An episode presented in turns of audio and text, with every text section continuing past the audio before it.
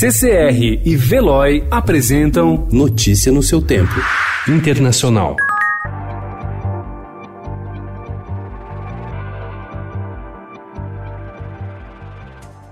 O presidente dos Estados Unidos, Donald Trump, mudou de tom ontem e afirmou que a decisão de retomar as atividades econômicas do país, paralisado como medida para conter o coronavírus, será tomada pelos governadores.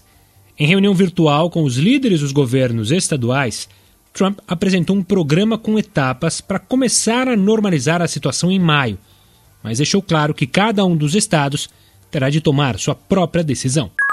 O primeiro-ministro japonês Shinzo Abe estendeu ontem o estado de emergência para todo o Japão após ser pressionado a tomar medidas mais drásticas para controlar o coronavírus. O ministro da Saúde, Katsuno Bukato, disse que as autoridades estão preocupadas com a velocidade das infecções, que aumentaram mais de duas vezes entre os dias 7 e quarta-feira.